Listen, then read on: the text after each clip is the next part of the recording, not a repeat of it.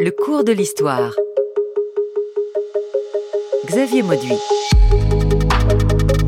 Fidèle au terme, les Romains des bains publics. Dans notre imaginaire, parmi tous les incontournables de l'Antiquité romaine se trouvent les termes, ces établissements de bains publics, parfois grandioses, où nous croisons différents bassins d'eau froide, d'eau chaude, parfois tiède, mais aussi avec toutes ces salles annexes où il est possible de lire, de pratiquer des activités sportives ou tout simplement de se promener, de discuter Évoquer les termes, c'est partir vers un pays lointain. Ici, je reprends le titre du très bel ouvrage stimulant de Maurice Sartre et Jean-Noël Jeannet, Vers un pays lointain, dialogue sur l'Antiquité, car le fait que les bains aient disparu, un tantinet de nos civilisations, c'est peut-être cela, l'anomalie. Alors aujourd'hui, avec ou sans toge, nous barbotons, nous dialoguons vers un pays lointain. C'est que les termes étaient beaucoup plus que des établissements de bains, qu'ils ont connu un succès éclatant, exercé une attraction irrésistible vers un mode de vie typiquement romain et dispensé aux masses le meilleur bienfait de la civilisation impériale. En Gaule, des termes s'élèvent non seulement dans les villes, mais aussi en de grands carrefours campagnards, à côté d'un temple, lieu de pèlerinage, d'un théâtre ou d'un amphithéâtre. Et l'on comprend par là qu'ils ont été un puissant élément de romanisation, car les foules des campagnes se réunissaient dans leurs murs pour y goûter ce que les mœurs romaines avaient de meilleur dans le domaine du confort, de l'hygiène et de l'art. En 1953, dans l'émission Heure de culture française, Paul-Marie Duval, qui était directeur d'études à l'école des hautes études et qui a fouillé les termes de Cluny, évoque euh, cette romanisation par les termes. Bonjour Maurice Sartre. Bonjour. Vous êtes d'accord avec cette idée-là? Euh, Oui, romanisation, c'est aussi en même temps hellénisation. Ah, ça Parce qu'une partie de, des termes est quand même. Le mot terme, je vous signale, c'est un mot grec. C'est pas spécialement un, terme romain. Voilà, les Romains n'ont pas inventé les termes. C'est la question que je voulais vous poser. Qui les a inventés? Oh, qui les a inventés? Sans doute au fil du temps, beaucoup de gens qui ont contribué. Mais il existe déjà des établissements de bains euh, dans le dans le monde grec. Puis ça se développe euh, à Rome aussi, mais relativement plus tard. Hein. Les premiers termes qu'on connaît vraiment, c'est l'extrême fin du IIIe siècle, début du deuxième. Je pense au bain de Stabi à Pompéi, par exemple.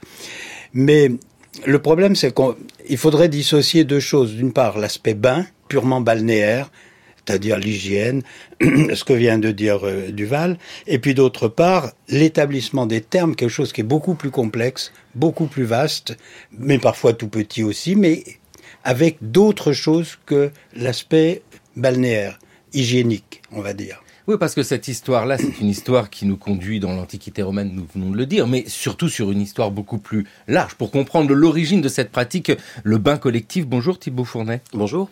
Euh, vous êtes architecte, ingénieur de recherche euh, au CNRS, avec euh, cette réflexion sur le d'où viennent ces bains collectifs. Alors, on peut remonter à la Grèce antique déjà? Ah, on y remonte sans problème. Et euh, et d'ailleurs, à la Grèce antique, mais aussi à l'ensemble du monde hellénistique. C'est ça qui est intéressant. Les premiers bains vraiment publics, édifices dédiés à la pratique collective du bain, euh, les premières traces qu'on en a, c'est 5e siècle avant Jésus-Christ, à Athènes en particulier. Euh, mais après, euh, dès le 4e, 3e siècle avant Jésus-Christ, ça va se diffuser dans l'ensemble de la Méditerranée. On en retrouve euh, en Sicile énormément, euh, jusqu'à Marseille. On en retrouve en Grèce, bien sûr, mais aussi en Égypte. Et ça, c'est peut-être une des découvertes euh, des, derniers travaux qu'on a pu mener sur ce sujet euh, thermal grec. Euh, c'est l'importance du phénomène balnéaire collectif en Égypte ptolémaïque au 3e, 2e siècle avant Jésus-Christ, le pays va se couvrir d'édifices balnéaires qui vont connaître un succès incroyable et largement sous-estimé jusqu'aux travaux des dix dernières années. plus de la moitié maintenant du corpus des bains de type grec hellénistique se trouve en Égypte. Alors c'est un corpus qui est relativement limité. On a à peu près 70 édifices conservés pour ces périodes euh, pré-romaines, on va dire, euh, en tout cas avant que le, que le bain romain euh, ne se développe réellement. mais 70, c'est en fait énorme pour des vestiges qui sont souvent relativement modestes, des bâtiments beaucoup plus petits que ce que les termes romains vont développer en surface, qui souvent ont été remplacés par des bains romains. Et, et c'est vrai que le bain grec souffre de cette ombre écrasante des termes romains qui occupent un petit peu tout le paysage et tout l'imaginaire du bain dans l'Antiquité. Maurice Sartre, quand vous évoquez ces termes à Pompéi, donc troisième, deuxième mm. siècle avant notre ère. En fait, c'est cette continuité de ce qu'il y avait déjà dans le monde grec. Mais il faut rappeler, le monde grec, c'est pas simplement la Grèce. Il y a des colonies Bien entendu. D'autant plus que Pompéi, c'est, j'allais dire, à la limite du monde grec puisque l'Italie du Sud, quand même rappeler que c'est aussi une région du monde grec d'abord.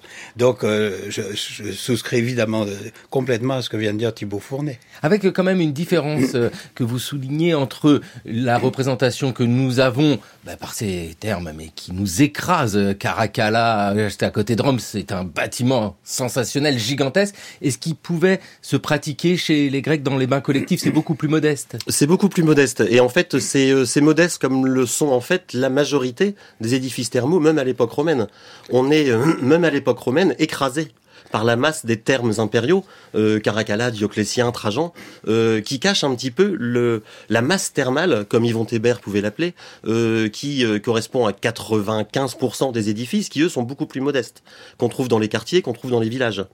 Et l'autre chose que masquent un petit peu ces grandes machines impériales, c'est l'aspect technologique, l'aspect chauffage où là on a une véritable continuité depuis les pratiques grecques hellénistiques et romaine. Les premiers bains euh, tardo-républicains, on va dire, qu'ils soient à Pompéi ou, euh, à Frégel, ou euh, sont, en fait les héritiers directs. On a vraiment des édifices quasiment tous les 50 ans qui permettent de suivre l'évolution des techniques de chauffage.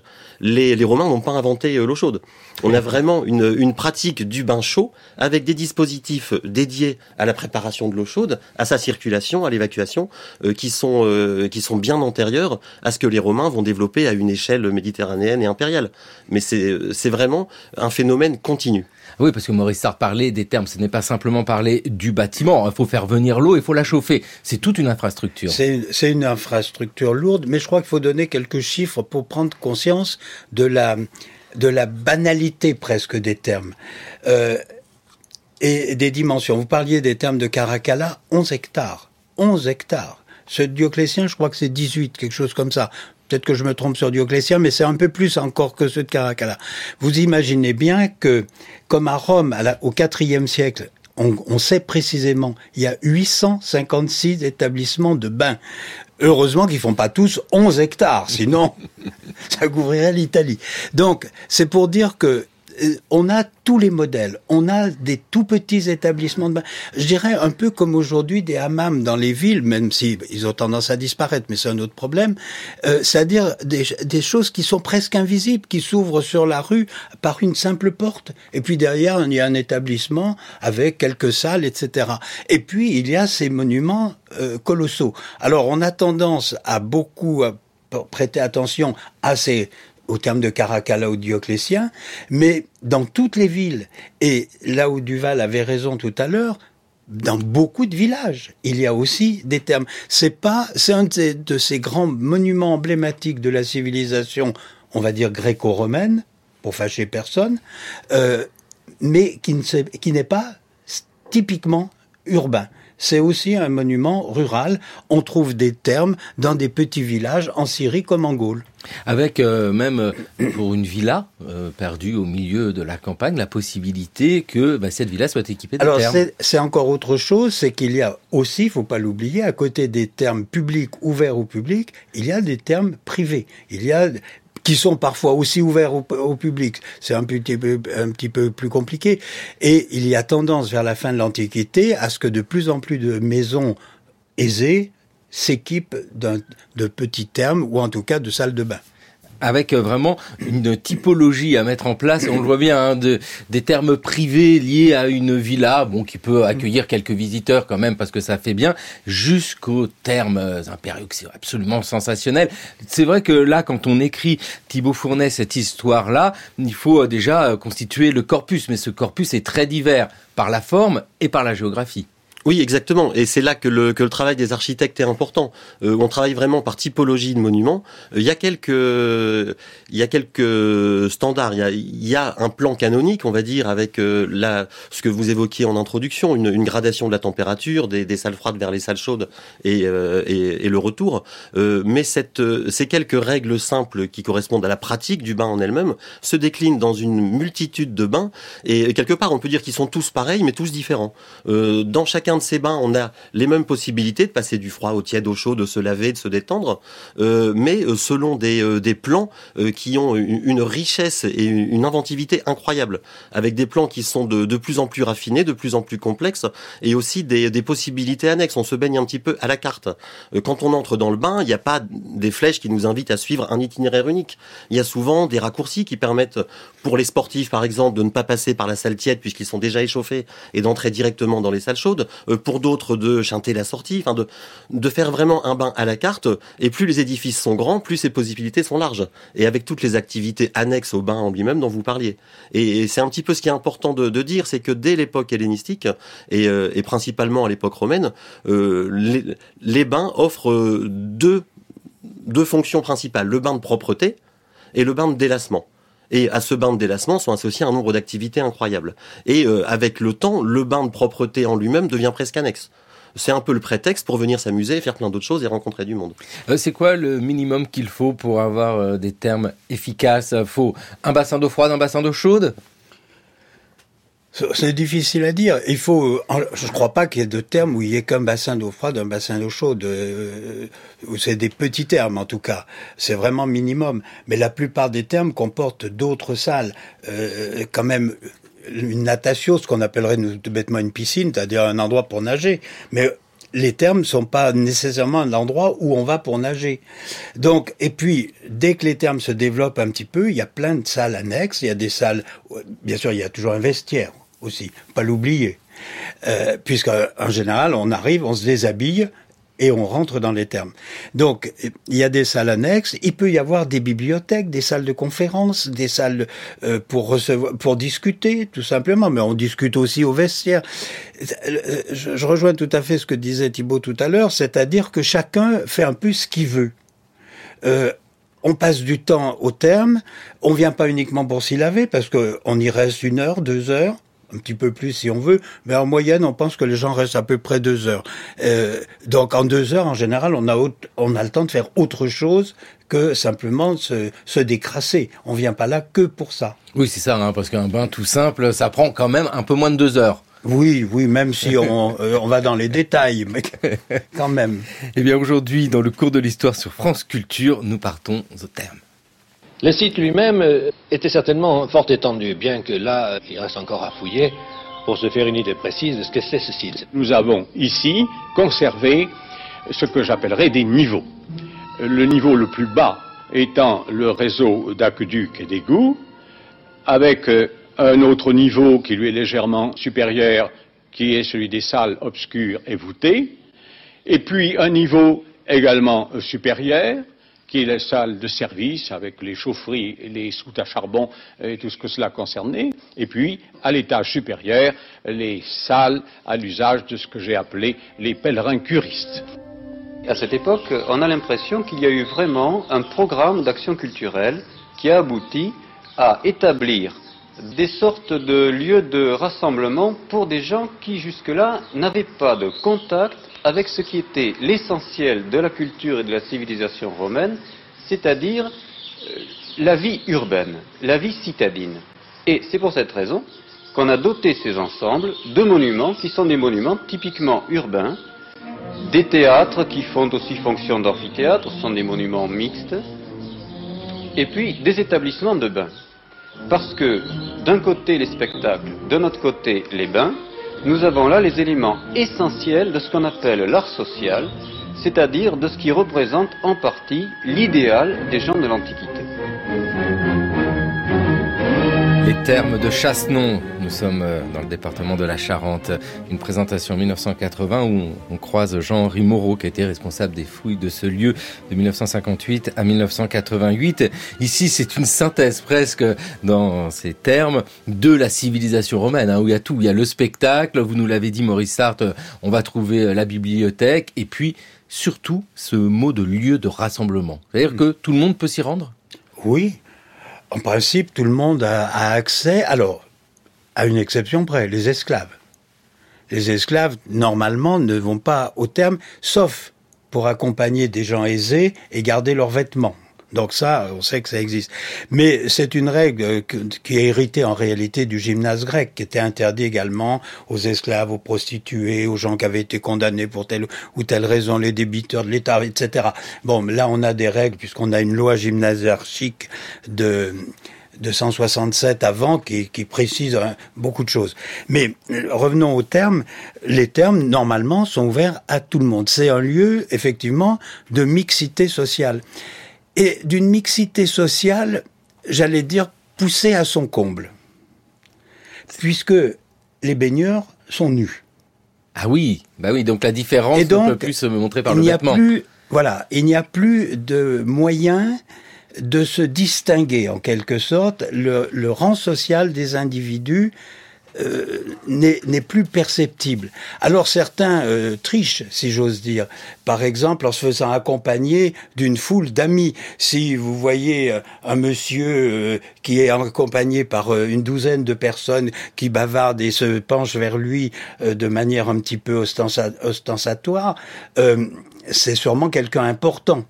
Bon, euh, ce que dit euh, un endroit, euh, je crois que c'est c'est Juvénal, oui, qui dit un tel lorsqu'il vient au bain, il transporte avec lui une énorme corne de rhinocéros, et puis après, alors il s'est emmené au forum en litière avec des douzaines d'esclaves qui portent sa litière. Donc il y a un moyen, la nudité d'une certaine manière est un facteur de mixité sociale, malgré tout, et c'est vécu comme cela symboliquement, c'est très fort parce que oui, il n'y a pas d'esclaves au sens où ils ne vont pas se baigner, mais enfin, ils sont physiquement présents parce qu'ils accompagnent les riches. Voilà. Exactement. Ils font même partie quelque part des accessoires du bain. Et, ça, c'est euh, ah. très clair. Les gens, même s'ils sont nus, viennent avec un nécessaire de bain euh, qui, euh, qui comprend euh, un strigile, des arribales remplis d'huile, de, savon, des serviettes et un esclave qui va qui va appliquer l'huile, les aider à se gratter, leur passer les ustensiles, garder le vestiaire. Effectivement, on peut venir avec plusieurs esclaves. Et donc, je pense que le statut social, même s'il est masqué par la nudité, reste transparent par le comportement et l'équipement du baigneur. Oui, hein, parce que il y a une manière d'être, de poser son corps, mais la nudité, c'est très lourd de sens au moment de réfléchir à la mixité. Mais est-ce qu'on éprouve un plaisir particulier à nager comme cela Ah, il est certain que tant que l'on n'a pas essayé, on ne peut pas s'en rendre compte. Mais je dirais, comme beaucoup de slogans, l'essayer, c'est l'adopter. Lorsque l'on a nagé une fois nu, on n'a vraiment plus envie de remettre un vêtement. Et sur le plan technique, il paraît que ça présente des avantages. Je pense qu'il est exact que de nager nu euh, permet de meilleures performances. Vraisemblablement, c'est un problème de glisse. Et vous pensez un jour introduire cette discipline aux Jeux Olympiques? Eh bien, nous n'avons pas évidemment la prétention d'organiser des Olympiades naturistes du même niveau que les Jeux Olympiques actuels, mais néanmoins, cela permettrait à ceux qui ne connaissent pas le naturisme de mieux le connaître, justement. Ouais, il ne faut pas demander la Lune. Il ne faut pas demander la Lune. La, natation naturiste présentée en 2010 dans l'émission Les Insolites du Sport. Maurice Sartre, vous êtes professeur émérite à l'Université de Tours et spécialiste de cette antiquité à la fois grecque et romaine. La nudité grecque est souvent présentée avec les gymnastes. Y a-t-il une différence dans les termes chez les Romains euh, sur la nudité C'est la même nudité? Oui, la, nudité est la même. C'est vrai qu'à Rome, il y a eu des réticences euh, face à la nudité qui a été imposée effectivement par les Grecs. Mais il faut pas oublier que euh, au troisième, deuxième siècle avant, Rome est totalement imbibé de culture grecque, euh, ce qui fâche un certain nombre de Romains, c'est vrai, mais malgré tout, ça a été adopté. D'une manière générale, les résistances à la nudité dans le monde grec sont peu, marqués, on les voit peu, probablement au Proche-Orient. Il y a une chose qui a beaucoup frappé depuis longtemps, c'est que deux grandes villes du Proche-Orient, Palmyre et Petra, sont les seuls, parmi les seuls qui n'ont jamais organisé de concours à la grecque. Parce que la nudité, elle est pratiquée au bain comme au gymnase, mais elle n'y est pas obligatoire. Or, dans les concours, au contraire, la nudité est obligatoire. Donc, euh, on pouvait, dans le fond, aller au terme et, mettre un pagne, si on veut. Ça, ça, ça ferait rire peut-être beaucoup de gens, mais euh, c'est pas absolument interdit. Alors que vous ne pouvez pas courir au stade dans des concours avec euh, avec un pagne. Donc peut-être que ça marque de la part des gens de Palmyre et de Petra une sorte de réticence à l'égard de cette pratique de la nudité dont les Grecs ont fait un signe distinctif, un marqueur de civilisation. Nous, Grecs, on, on se met nu parce que on doit avoir un teint allé et on se moque des barbares qui sont blancs parce que eux ne s'exposent pas au soleil. Et c'est ça, puis ce corps travailler, le beau corps. Voilà. Et, ce qui est intéressant sur cette nudité, c'est que le, la pratique du bain collectif, elle va aller bien au-delà de l'antiquité euh, romaine païenne et de ce culte du corps aussi qu'on a dans, dans, le monde gréco-romain, et, euh, et va se heurter au monothéisme et en particulier à l'époque euh, byzantine, paléochrétienne, euh, quand euh, l'empire devient chrétien, la réaction par rapport au bain est très intéressante. les pères de l'Église vont vont s'insurger contre une pratique qui qui invite à la promiscuité des corps dans de l'eau chaude, à la lascivité. Et mais ce qui est intéressant, c'est que ce discours très moralisateur va pas forcément avoir de de conséquences directes sur les pratiques. Le bain va rester très populaire et ne va évoluer que très lentement euh, suite à ces injonctions. Et en fait, ce sont des injonctions moralisatrices qu'on a déjà dès l'Antiquité. Euh, des mêmes Aristophane qui, euh, qui se plaint des, des jeunes Grecs qui maintenant se baignent dans, dans l'eau chaude des Samolis, qu'on va retrouver tout au long de l'Antiquité romaine, les anciens se plaignant des jeunes qui ne savent plus se baigner à l'eau froide et traînent dans les, dans les baignoires chaudes, qu'on retrouve avec les pères de l'Église au début de l'époque chrétienne, qu'on va retrouver dans l'islam par rapport au hammam. Et ça, c'est très intéressant. Euh, les, euh, tous les penseurs de l'islam vont présenter le, le bain comme l'antre du démon. Donc on voit que cet imaginaire de lieu de perdition, de lieu de nudité, de promiscuité, de, de tous les possibles, euh, va vraiment être une sorte de fil conducteur tout au long de l'histoire plurimillénaire du bain public. Et nous évoquons beaucoup les hommes hein, dans ces termes. Qu'en est-il des femmes? Alors, il y a des femmes. Alors, euh, pour d'abord rebondir peut-être sur ce que vient de dire Thibault, cette idée effectivement que le bain est un lieu de perdition traîne absolument partout. Et c'est pas simplement en effet les pères de l'Église. Aristophane déjà euh, fait dire dans une de ses pièces euh, au jeune homme qui, qui suivrait le raisonnement juste, au moins tu ne traîneras pas dans les maisons de bain. Donc c'est pour dire que bon, euh, on y rencontre des, euh, en général, maisons de bain associées, disons-le, au bordel. Voilà, tout simplement. Et puis, euh, on a Martial, par exemple, qui, qui, qui se moque d'un de, de, ses amis ou de ses connaissances en disant, dans le fond, t'invites jamais personne à dîner, euh, sauf les gens que tu rencontres au bain. Ah, j'ai compris pourquoi tu ne m'as jamais invité. C'est que je, ne t'ai pas plu quand tu m'as vu nu. Donc, il y a bien cette idée que la nudité, c'est quand même aussi une invitation sexuelle, on va dire, pour faire euh, court. Pour ce qui est de la, de, des femmes, bien sûr, les femmes vont aussi au terme. On a par exemple euh, une description d'une femme qui va au bain euh, en pleine nuit d'ailleurs. Euh, à Rome, c'est dans Juvénal, si j'ai bonne mémoire.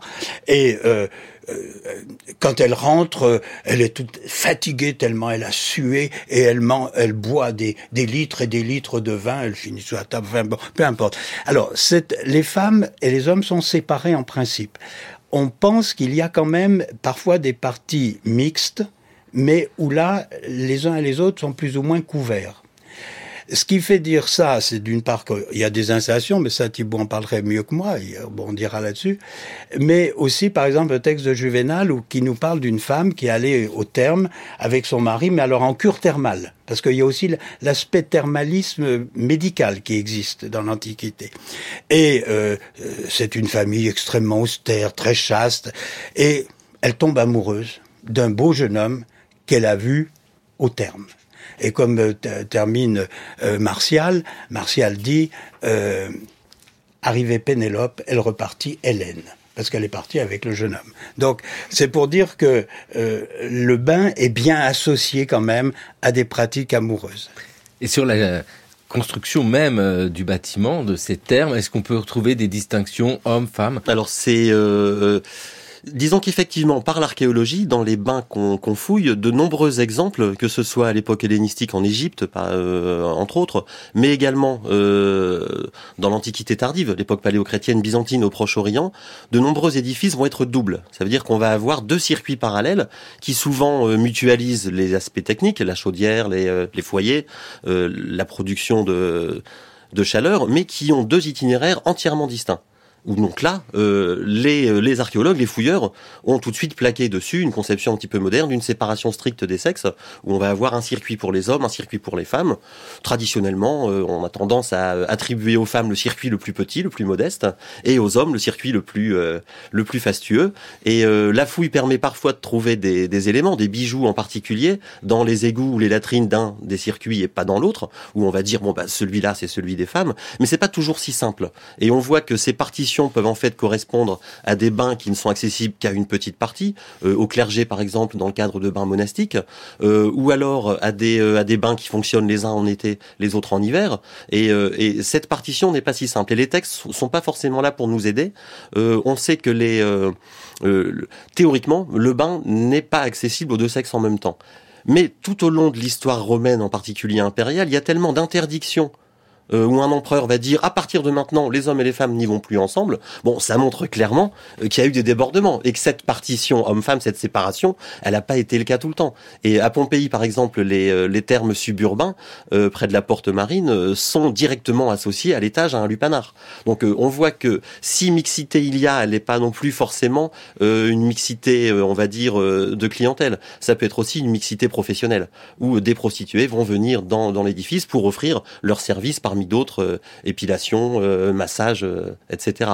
Donc l'archéologie ne permet pas toujours de faire cette distinction, sauf quand l'épigraphie vient à notre rescousse. Et là, on a quelques bâtiments, en particulier dans l'Égypte ptolémaïque, où on va avoir un texte qui dit cette mosaïque a été livrée pour la rotonde des hommes, une autre pour la rotonde des femmes, ou des textes juridiques, des plaintes par exemple. On a un texte tout à fait croustillant d'une femme qui s'est fait ébouillanter dans sa baignoire par un garçon de bain un petit peu violent, un petit peu indélicat, qui lui a versé de l'eau trop chaude euh, sur, euh, sur le corps. Et, là, dans la plainte qu'elle envoie à l'administration ptolémaïque, elle va dire euh, un tel, dans la rotonde des femmes, m'a versé de l'eau beaucoup trop chaude. Nous sommes où avec ce, cas de Là, on est dans le Fayoum, dans le Fayoum, deuxième siècle avant Jésus-Christ. Et ce qui est intéressant pour revenir sur cette notion d'homme-femme, c'est que c'est la rotonde des femmes, mais la personne qui verse de l'eau trop chaude, c'est le garçon de bain. Donc c'est pas une femme. Mais clairement, euh, l'esclave qui sert au bain est en dehors de ces catégories homme-femme, c'est un esclave. Alors que dans notre imaginaire, c'est vrai que dans l'Égypte antique, le bain est souvent, attention, un peu trop tiède. Hmm. Qu'est-ce que je vais mettre ce soir? Attention, c'est très très tiède.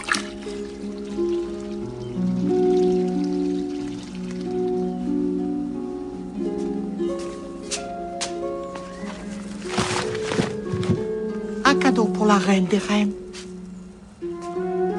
En hommage à la reine des reines, de la part des trois Gaulois, Panoramix, Obélix et Astérix. Ça, c'est gentil. Je peux l'ouvrir? Oula, c'est tiède. Oh, un gâteau. On les servira au dessert ce soir. Repas intime. 40 danseurs, 80 musiciens et 300 plats simples. Moi aussi, ça me saoule quand il y a trop de monde. Un extrait d'Astérix et Obélix Mission Cléopâtre, le film d'Alain Chabat avec Monica Bellucci qui est Cléopâtre. Maurice Sartre, ici c'est toute la limite de l'analyse au-delà de l'archéologie, c'est la pratique. Nous évoquons euh, notamment la présence d'hommes et de femmes dans ce terme. Il peut y avoir euh, des horaires, euh, c'est imaginable ça? Oui, on pense que dans beaucoup d'établissements de bains, les, plus petits, les plus modestes, les termes de village qui ne sont pas très développés, euh, il y a probablement des horaires pour les femmes, des horaires pour les hommes, plutôt les femmes le matin, plutôt les hommes l'après-midi. On, on voit que certains termes n'ouvrent en fait pour les hommes qu'au milieu de la journée. Il y a une épigramme de Martial comme ça où euh, il lance à, quelqu'un en disant bon si t'as rien à faire oui tu peux aller au, terme mais enfin bon t'as encore une heure à attendre avant la sixième heure sixième heure c'est le milieu du jour puisqu'il y a 12 heures de jour 12 heures de nuit donc à midi euh, donc les, les termes pour les hommes en tout cas n'ouvriront qu'à midi mais tu peux toujours aller attendre à proximité si tu n'as rien d'autre à faire. Donc, c'est ce, il est vrai que ce, qu'on disait au tout début, ces grands termes euh, développés masquent un petit peu la réalité quotidienne de ces petits termes euh, qui vivotent. Mais c'est cette pratique de termes ouverts le matin pour les femmes, l'après-midi, on l'a retrouvée il n'y a pas si longtemps. Moi, je me souviens d'une petite ville en Turquie, ou un gros village, on va même dire, où il y avait un hammam et les horaires étaient affichés de la même manière. C'était le matin les femmes, l'après-midi les hommes. Mais c'était la même installation. Et ça, faut que l'épigraphie puisse nous aider pour avoir la précision sur l'utilisation de ces termes. Exactement. Euh, à part, euh, à part les trouvailles éventuellement de bijoux, il n'y a pas grand-chose qui nous permette de, de, savoir qui se baignait dans les baignoires qu'on fouille. Avec, euh, dans ce monde qui nous intéresse, toutes les catégories sociales. Donc, hommes, femmes, tout le monde sauf les esclaves. Euh, nous évoquions la nudité qui normalement ne masque pas l'appartenance sociale, quand même un petit peu. Hein. Euh, vous avez évoqué Maurice Hart le bronzage. Le bronzage, ça aussi, c'est un signe distinctif. Oui, c'est un signe distinctif, mais euh, je dirais que l'homme de qualité, on va dire, se doit dans le monde grec ça vaut surtout dans le monde grec, euh, se doit d'avoir le corps entièrement bronzé, mais pas trop non plus, parce que là, c'est l'esclave à la limite qui lui travaille dans les champs, mais il a aussi des marques de vêtements, parce que l'esclave ne travaille pas nu, évidemment, dans les champs, comme le paysan d'ailleurs. Le paysan est dans la même situation, il travaille euh, vêtu, même si on va dire qu'il est nu parce qu'il n'a pas un costume, etc. Mais il n'est pas nu, en réalité, il travaille au champ, et euh, il aura des marques. Celui qui a le temps de bien cultiver son bronzage, il doit avoir un corps allé, mais pas trop, mais suffisamment quand même pour montrer qu'il entretient son corps. Je crois que cette mixité euh, sociale, elle se, déploie en quelque sorte avec toutes les activités qu'il y a euh, dans les termes. Parce que, encore une fois, il y a le bain, il y a les activités intellectuelles, sportives, euh, amicales. C'est vraiment, puisque votre série est consacrée au lieu de sociabilité, c'est le lieu de sociabilité par excellence, finalement. Parce qu'on peut y avoir toutes les activités de la vie euh, sociale. Et peut-on imaginer que euh, ces termes, et je pense là aux termes euh, impériaux, enfin, les plus imposantes, ce qu'on va trouver euh, autour de Rome par exemple, sont complètement pensés pour accueillir comme la société dans son ensemble, dans un cadre fascinant et très agréable pendant quelques moments. Oui, ce qui est, ce qui est sûr, c'est que l'architecture en elle-même est palatiale on a, on a une débauche de, de luxe dans, les matériaux, dans la, dans la composition du plan, dans les technologies de chauffage, euh, d'adduction, d'évacuation, dans la lumière, qui est, qui est très réfléchie aussi, et, dans le décor. Les, euh, les sols sont, sont d'opus sectilés, mosaïques de marbre ou mosaïques, euh, des mosaïques pariétales, des décors en marbre partout, des sculptures, énormément de statues vont orner les bains. Et ça, c'est même très intéressant. Disons que avec l'évolution de l'empire et le passage au christianisme, les bains vont même devenir d'une certaine manière les premiers musées les statues désacralisées euh, des temples vont, pour leur vertu esthétique, artistique, rejoindre les bains et décorer ces grandes salles qui sont d'un luxe hallucinant. Maurice Sartre, sur ce luxe des termes. Et c'est vrai que quand nous voyons aujourd'hui ce qu'il en reste, on se projette et on se dit mais être là-dedans, petit bonhomme nu, avec quand même beaucoup de gens autour, ça devait être une expérience à vivre. C'est-à-dire qu'il y a un avant dans la journée et un après. Oui, je crois que ce que disait Thibault est tout à fait juste. Ce sont les vrais palais euh, populaires d'une certaine manière. Euh, c'est l'endroit où chacun vit et profite du luxe. Euh, bien sûr, ils vivent dans un cadre où il y a des statues partout, il y en a en ville partout. Mais là, dans la rue, ils font que passer. Dans les termes, ils sont chez eux, ils y passent du temps, ils passent une heure, deux heures, ils rencontrent leurs amis, on va voir d'autres activités, on va sans doute revenir là-dessus, mais euh, et donc c'est le palais euh, de chacun, d'une certaine manière. Et on peut insister même sur le contraste qu'il y a entre ce luxe du cadre et la modicité du prix d'entrée. Euh, les bains sont, sont à toutes les époques d'une le billet d'entrée il est quasiment insignifiant. C'est souvent euh, la plus petite monnaie euh, disponible. Hmm. Il y a même parfois des gratuités qui sont offertes euh, à titre d'évergésie par des empereurs ou des notables qui vont pour un certain temps, pour une fête, pour offrir la gratuité de l'accès au bain. Donc c'est vraiment quelque chose qui ne coûte rien, mais qui donne accès à un luxe incroyable. Hmm. Oui, alors la question dès lors se pose, celle du coût, parce que construire ces bâtiments formidables, mais enfin si le billet d'entrée n'est pas très cher, ça profite à qui? Mais ça coûte. Euh, on n'a pas évidemment de budget. On peut pas dire combien ont coûté les bains de Caracalla ou, ou, de Dioclétien. Mais construire déjà des termes, même privés, ça coûte très très cher.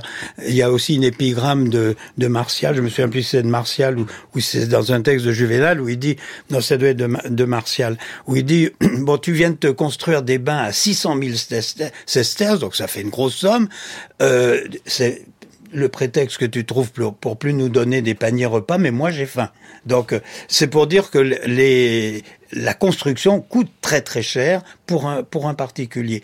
Mais c'est vrai que c'est aussi un des grands lieux de l'évergétisme, parce que comme le disait Thibault, il y a euh, la gratuité, que ça peut être de, des entrées, ça peut être des distributions d'huile, pourquoi pas d'autres distributions euh, faites à l'occasion de telle ou telle fête. Lié, là aussi, alors c'est lié au gymnase, c'est-à-dire la partie gymnique euh, de, l'ensemble thermal. L'évergétisme, les riches euh, donnent de l'argent, mais pour asseoir simplement leur statut social. Mais il y a aussi une vraie distinction qu'il faut refaire entre ces grands bains euh, impériaux, ou ces grands bains de centre-ville extrêmement luxueux, et les bains de quartier, ou les bains de village. Et là, on a une vraie distinction dans le sens où ces petits établissements balnéaires, eux, sont de propriété privée, ouverts au public, mais de propriété privée, et ce sont des immeubles de, de rendement. C'est vraiment un investissement qu'on va faire, construire un bain pour gagner de l'argent. Donc ça veut dire que le prix d'entrée est modique, mais après, euh, là où on dépense de l'argent, et c'est un système qu'on voit dans beaucoup d'institutions même contemporaines, euh, on ne paye pas grand-chose pour rentrer, mais tous les services sont payants. On va payer en plus pour se faire masser, pour acheter de l'huile, pour avoir des serviettes toutes propres, euh, pour acheter un sandwich à la sortie. Et, ça, tous ces services-là sont payants. Et c'est, j'imagine, là-dessus que les, propriétaires de bains, les, balnéators, vont se faire un peu d'argent. Et il y a, y a, toute une économie qui se greffe aux bains et qui est intéressante. Et d'ailleurs, les bains sont souvent associés à des boutiques les bains de centre-ville sont le plus souvent euh, entourés de boutiques, sont associés euh, aux zones commerciales, euh, sont associés à un centre-ville économique, et donc on va on va avoir vraiment un petit écosystème économique qui fait que même si les bains ne sont pas chers, ça reste un investissement rentable, et ce à toutes les époques. On a toujours pour revenir à l'Égypte ptolémaïque, où là les papyrus nous permettent d'avoir des chiffres. on a le, par exemple les comptes d'un grand propriétaire terrien qui a plusieurs établissements thermaux, qui va nous dire cette année, euh, les bains de telle ville du Fayoum ont fait 20 000 entrées. Alors ça veut dire qu'il y a vraiment une, fréquentation hallucinante dans des bains qui peuvent accueillir une quarantaine de personnes. Et on sait exactement combien ça a rapporté, combien ça a coûté en combustible, en livraison d'eau. Et c'est vraiment euh, tout un, euh, un petit montage économique qui est fabuleux. Et, c'est là qu'on peut parler peut-être aussi du, combustible. c'est une partie importante des coûts euh, couverts par, le balnéator. Et euh, il faut chauffer ces bains. Et, plus ils sont grands, euh, plus le coût et les dépenses en combustible sont assommants. Ah oui, parce que c'est tant et tant d'eau à chauffer avec l'eau qu'il faut faire venir. Mais là, un particulier ne peut pas faire venir à lui seul de l'eau jusqu'à son établissement. C'est-à-dire que les pouvoirs, alors qu'ils soient impériaux mais même municipaux, sont de la partie. Oui, pour la construction des aqueducs, par exemple. Alors ça varie évidemment selon les régions, parce qu'il y a des régions dans l'Empire qui sont quand même plus chaudes que d'autres. Hein. Vaut mieux avoir des thermes en Égypte qu'en euh, Germanie, par exemple. Ça coûte, ça coûte moins cher. Bon, enfin c'est pas sûr d'ailleurs, mais enfin bon, parce que il y a aussi des endroits où il y a des sources chaudes, ça c'est c'est un avantage. Et puis on rentabilise aussi parfois euh, les déchets. Par exemple, on a une loi gymnagersique qui est liée aussi à, des thermes en, en Macédoine et où euh, on revend le, le, produit de, de, la raclure. Vous savez qu'après, on s'induit d'huile, de, de poussière, etc. Puis on se racle avec le strigile, avec de l'eau, etc. Et il y a des gens qui récupèrent ça dans des grands bacs, on laisse reposer. Qu'est-ce qu'on en fait après, on ne sait pas trop. Mais en tout cas, il y a quelqu'un qui a pris à ferme la récupération de ce qu'on appelle le gloios. Euh, donc ce, ce, ce, ce, rebut en quelque sorte euh, pour réutiliser peut-être l'huile à, à autre chose. Ah oui, c'est toute une économie. Donc il y a une économie du bain qui nous échappe en partie, mais on devine en tout cas que ça existe. Et il n'y aurait pas autant d'établissements de bains privés si c'était pas un minimum de rentabilité, s'il n'y avait pas un minimum de rentabilité. Et une demande. Et ce recyclage des déchets, on le retrouve euh, là aussi à toutes les époques. Euh, ces graisses qu'on récupère à la surface de l'eau, les, eaux poisseuses du bain, et effectivement, on sait qu'on récupérait euh, ces résidus, euh, qui souvent étaient revendus comme savon très bon marché. Donc bon, d'une propreté limitée, j'imagine. Il y a d'autres sous-produits du bain qui sont revendus, en particulier les cendres, très utilisées dans la construction. Donc là, il y a un petit revenu sur euh, sur les déchets. Et, euh, et un autre élément euh, intéressant, qui est, qui est anecdotique peut-être, mais qui montre toute cette économie de recyclage, c'est ce qu'on a mis en évidence à Bosra en Syrie du Sud, dans les grands bains du centre-ville, les termes du centre, à l'époque byzantine, c'est l'utilisation comme combustible de rejets de boucherie. Avec un collègue, Sébastien Lepetz, qui est archéozoologue, on a fouillé et étudié tous les résidus cendreux d'une des grandes fournaises des, des bains de Bosra, et euh, ces résidus cendreux sont constitués presque exclusivement de têtes et de pattes de moutons et de chèvres. Et ça veut dire qu'il y avait des accords très clairs commerciaux entre les boucheries euh, du centre-ville et les bains. Et on brûlait tout ce qui était découpé au moment de la préparation euh, bouchère des, des carcasses. Et, effectivement, on, chauffait les bains avec ces résidus de boucherie. Donc on voit toute une économie cyclique un petit peu de ces grands édifices. Ah bah, il devait y avoir une petite odeur euh, sympathique. De euh, barbecue. De, barbecue, c'est ça. en fait, c'est une sorte de tri sélectif. Il y a des régions où on sait que c'est la paille. On, on, consomme beaucoup de paille pour chauffer aussi. Oui, et, et là, c'est un domaine sur lequel il y a eu beaucoup d'évolutions ces dernières années, grâce euh, aux archéobotanistes en particulier. On fait parler des cendres que jusqu'à il y a une dizaine d'années, on, on envoyait à la poubelle, alors que maintenant, on peut retrouver les essences de tout ce qui est brûlé pour chauffer les bains. Et alors, sans grande surprise, prise dans les régions productrices d'huile d'olive, c'est du noyau d'olive qui fonctionne très bien, combustion lente, qui est parfaite pour alimenter un foyer. Après, il y a beaucoup aussi dans les petits édifices euh, de déchets ménagers. On va retrouver les déchets de toute euh, l'agriculture locale, euh, de la paille et du roseau en Égypte énormément. On a aussi des contrats de vente mmh. du combustible pour pour des bains égyptiens autour d'Alexandrie. Donc il y a vraiment toute une économie de ce combustible. Et puis nous avons bien précisé que c'est sur l'ensemble du monde méditerranéen, mais bien au-delà. Et c'est pas du tout la même chose de trouver du bois dans le nord de la Gaule que de trouver du bois en Égypte. Il faut trouver des astuces. Exactement, exactement. Et, euh, et là, je reviens un petit peu sur euh, sur ce qu'a dit Maurice sur euh, la différence peut-être entre un bain en Rhénanie et un autre en Égypte. Et avec un exemple qui moi m'a fasciné, on a étudié les les bains de Karnak en Égypte. Vraiment, on est on est dans le sud de l'Égypte.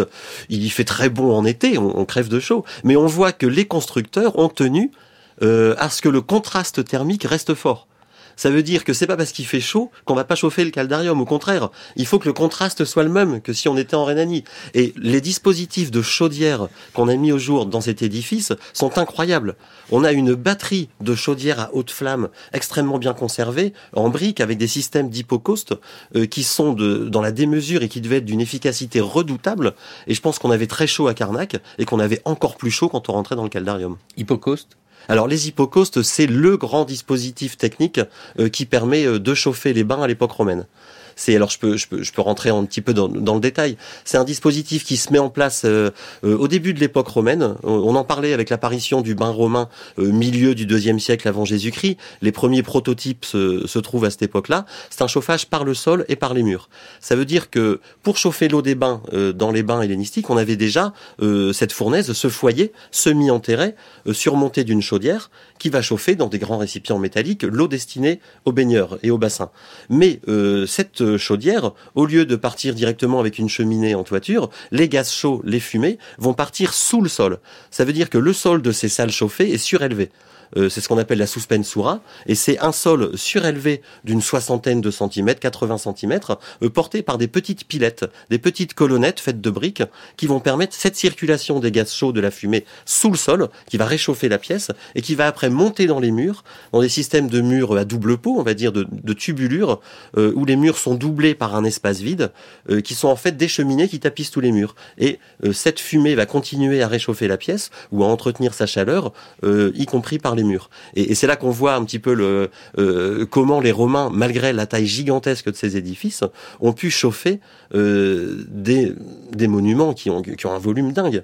Et, euh, et pour garder cette chaleur, on a même des systèmes euh, très sophistiqués de double vitrage qui ont été étudiés par Henri Broise euh, au Proche-Orient, mais aussi en Italie, où on a vraiment du verre soufflé sur claustra, constitué en véritable double vitrage pour permettre l'arrivée de la lumière, mais garder la chaleur, et des volets pour protéger la chaleur le soir. On va pas éteindre le bain le soir et le rallumer le matin. Il faut, il y a une telle inertie thermique de ces grandes machines qu'il faut conserver la chaleur la nuit. Et dans le même temps, voilà de quoi réchauffer l'ambiance, ce qui en énerve certains. Voici mille cris d'hiver qui de toutes parts retentissent autour de moi. J'habite juste au-dessus d'un bain. Imagine tout ce que le gosier humain peut produire de sons antipathiques à l'oreille.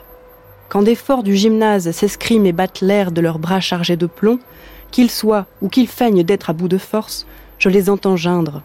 Et chaque fois que leur souffle longtemps retenu s'échappe, c'est une respiration sifflante et saccadée du mode le plus aigu mais qu'un joueur de paume survienne et se mette à compter les points, c'en est fait.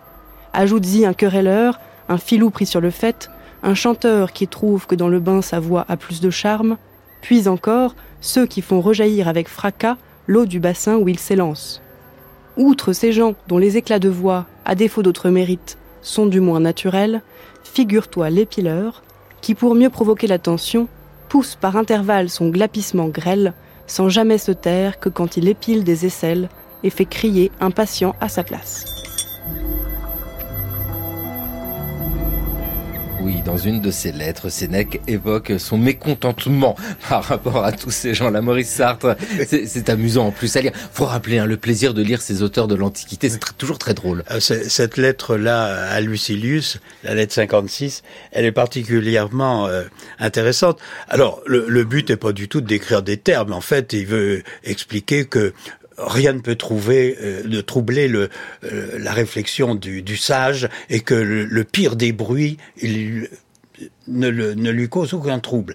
Alors il décrit le, le pire trouble qui soit, et c'est un bain.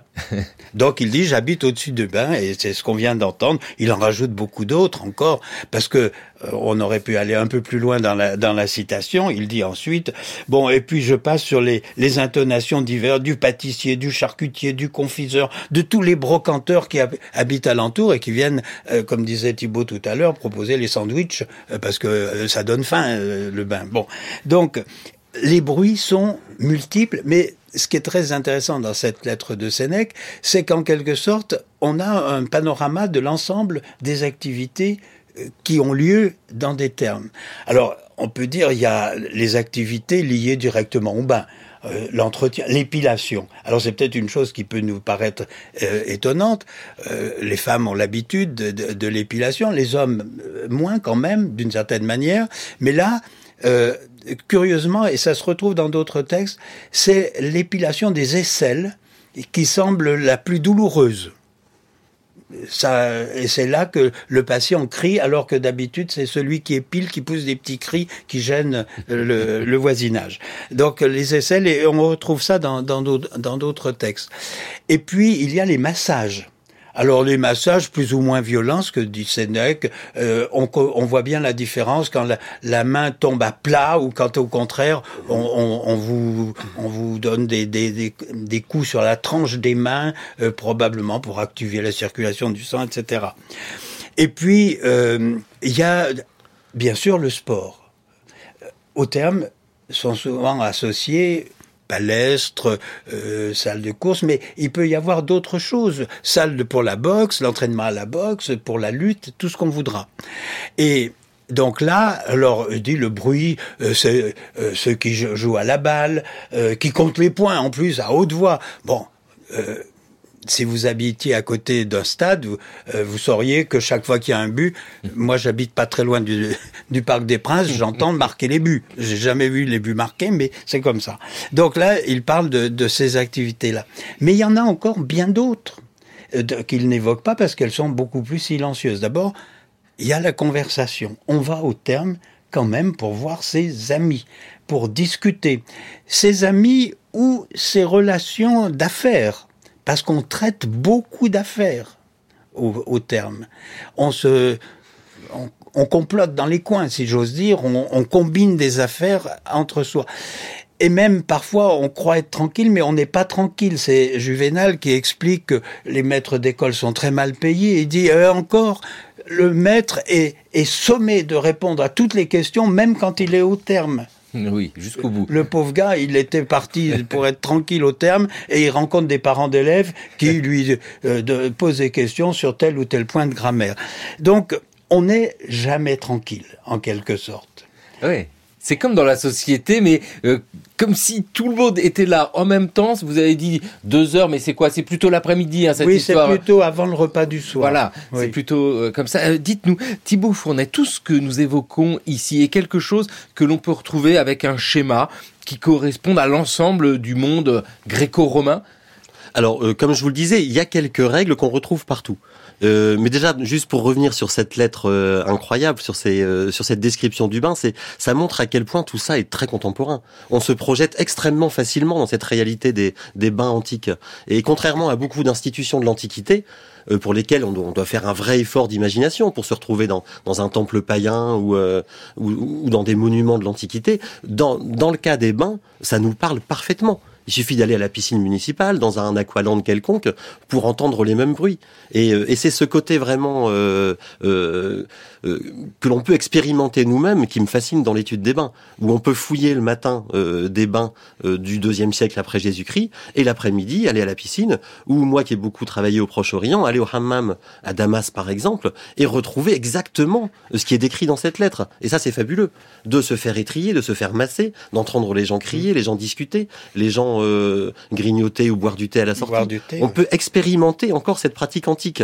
Et c'est là que j'en, enfin, qu'on voit vraiment que ce qui est présenté ici comme une pratique de l'Antiquité romaine est une pratique intemporelle qu'on continue à, expérimenter actuellement. Et, après, pour répondre à votre question sur euh, en quoi les vestiges nous permettent de restituer les pratiques, euh, effectivement, il y a énormément de, de choses, des équipements du bain qui, qui traduisent l'activité qu'on y pratiquait.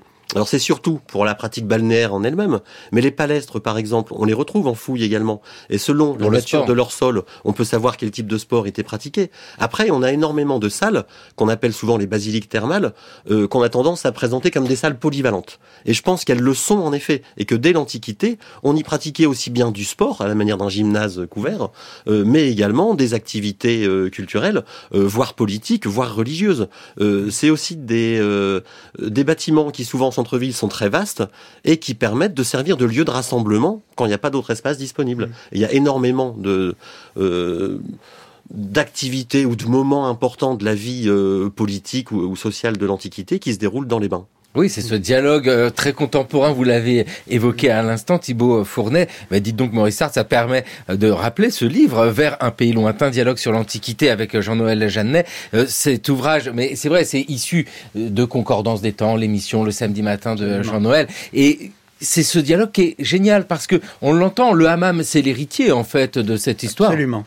C'est cette continuité. On peut dire que nous, aujourd'hui, dans notre civilisation euh, d'Europe euh, de l'Ouest, c'est l'anomalie, c'est-à-dire que cette culture-là a disparu. Cette culture-là a disparu chez nous parce que c'est vrai que euh, si vous allez à Aqualand ou, même donc dans des complexes balnéaires relativement développés, pas simplement la piscine basique, c'est rare qu'il y ait une bibliothèque ou qu'on y donne des conférences de haut vol. alors que là, c'est quand même institutionnel. C'est pas dans tous les termes de village, ça va de soi.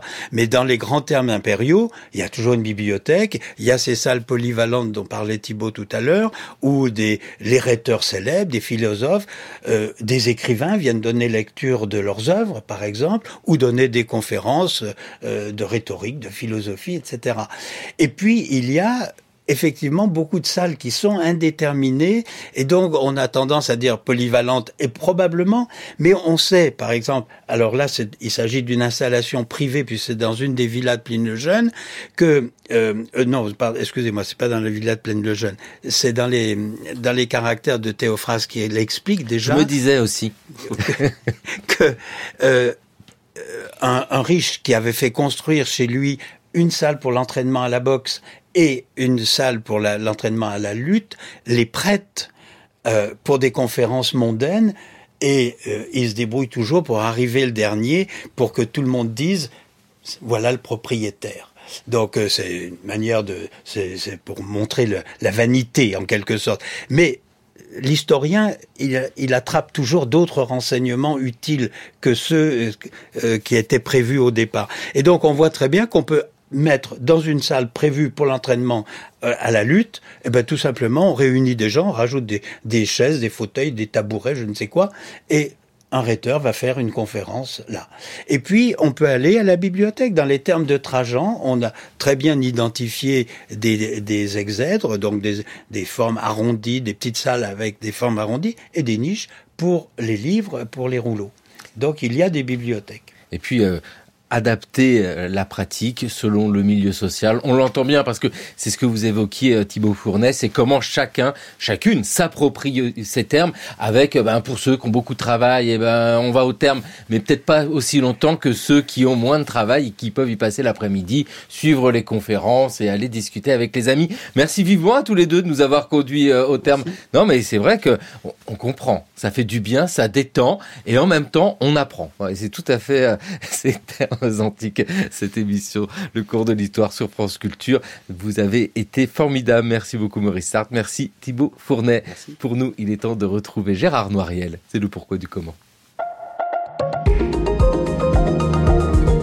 Comment les catégories raciales ont-elles fabriqué des indigènes?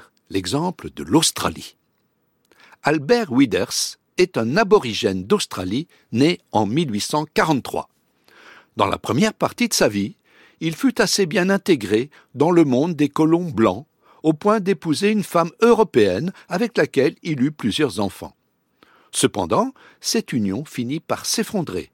Albert quitta sa région et fonda finalement une nouvelle famille en épousant une femme aborigène. Malgré la rareté des documents, l'anthropologue Bastien Boza a tenté de reconstituer l'histoire de ce personnage dont la vie a été coupée en deux pour montrer l'impact qu'avait eu l'invention des catégories raciales sur les individus. Contrairement aux représentations communes en Australie, le régime binaire, fondé sur une dichotomie rigide séparant les noirs et les blancs, n'a pas été mis en place lors des premiers contacts entre les colons européens et les aborigènes. Ce régime racial ne s'est imposé qu'au tournant du XXe siècle, provoquant l'effondrement d'un monde qui était plus souple et plus diversifié. Même s'il ne s'agit pas ici de présenter le XIXe siècle comme un âge d'or pour les aborigènes, une partie d'entre eux avait pu acquérir une certaine aisance, ce qui leur avait permis de s'intégrer dans la nouvelle société coloniale. En 1883, la mise en place de l'Aboriginal Protection Board a marqué le début de l'intervention de l'État dans les affaires aborigènes. Au cours des décennies suivantes, cet organisme a pris le contrôle de toutes les réserves aborigènes. Les mesures coercitives, visant notamment à restreindre leurs déplacements ou à leur interdire de consommer de l'alcool, se sont multipliées. La ségrégation scolaire et les restrictions du droit de vote ont aggravé ensuite leur marginalisation. C'est aussi à cette époque que l'existence des catégories intermédiaires qui permettaient de désigner les métis a été remise en cause.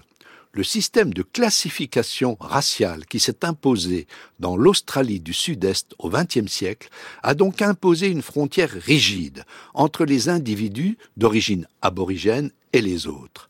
À partir de ce moment-là, comme c'était déjà le cas aux États-Unis, il suffisait d'avoir un seul ancêtre aborigène pour être classé parmi les Noirs, par opposition avec le reste de la société australienne qui était considérée comme blanche.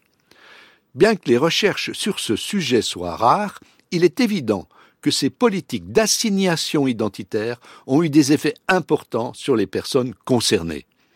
Avec l'apparition d'un ordre dichotomique, caractérisé par la mise à l'écart des aborigènes, les parcours des personnes qui, auparavant, faisaient partie des mêmes réseaux sociaux, se sont trouvés de plus en plus différenciés. La double vie d'Albert Withers montre l'impact que la catégorie aborigène a eu sur sa propre expérience vécue. Mais ce processus de catégorisation a affecté aussi le destin de ses descendants.